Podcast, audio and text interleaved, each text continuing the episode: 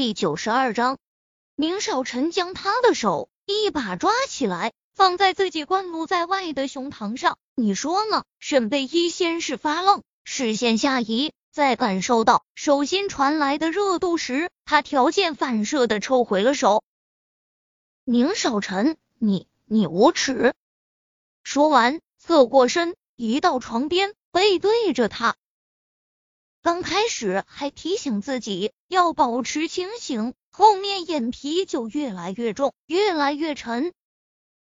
沈贝依再次醒来时，已是第二天清晨，缓缓睁开双眸，侧头便看到宁少臣穿戴整齐的坐在一侧的沙发上看着书，神情专注。这男人还真是三百六十度无死角，无论哪个角度看过去都那么完美。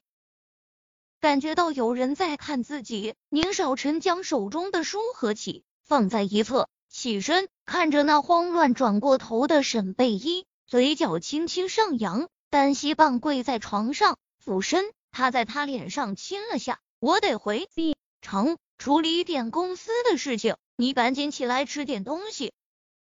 说完，直起身，扯了下衣服，漫不经心的说道：“晚上我再过来陪你。”沈贝一转头盯着他，宁少臣，是不是男人都觉得外面的女人比家里的好？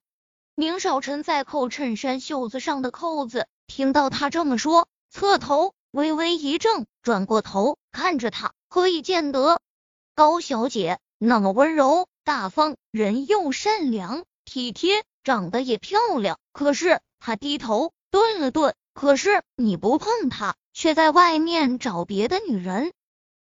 宁少臣眉头挑的老高，长腿迈动，走到沈贝依面前，俯身，双手撑在床头，看着他。谁告诉你我去外面找别的女人了？此刻，沈贝一真想把自己的舌头咬断了算了，什么不好说，偏偏说这个问题。咬牙，眉眼轻抬，我听别人说，高小姐还是。处女，而且那次去逛街，小西说你天天给别的女人买东西，难道不是不是那个什么什么后给的报酬？一双阴沉布满寒气的眸子扫过沈贝一脸，你想知道原因？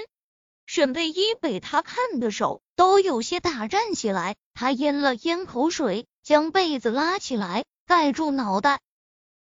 我又不是你的谁，我不用知道。声音透过被子传到外面。宁少臣起身，将他被子一下子掀到胸口，下一秒突然俯身吻住他。沈贝依被他吻的气都喘不过时，他松开他，站起身。现在可想知道原因？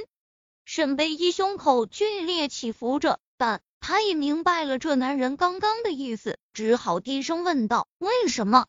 宁少臣目光斜睨着沈贝依，一双深不见底的眼眸里满是深情。有宁小溪以前，我确实有过，但有了宁小溪后，和你我是第一次。沈贝依倏的抬头，那那你上次还说你你那个是第一次，你你个骗子！猛男摸了摸鼻子，面不改色道：第一次。没错，五年来的第一次。沈贝依翻了个白眼，抓起旁边的枕头，朝着他砸过去。宁少臣，你不要脸，居然那天还一本正经的让他道歉。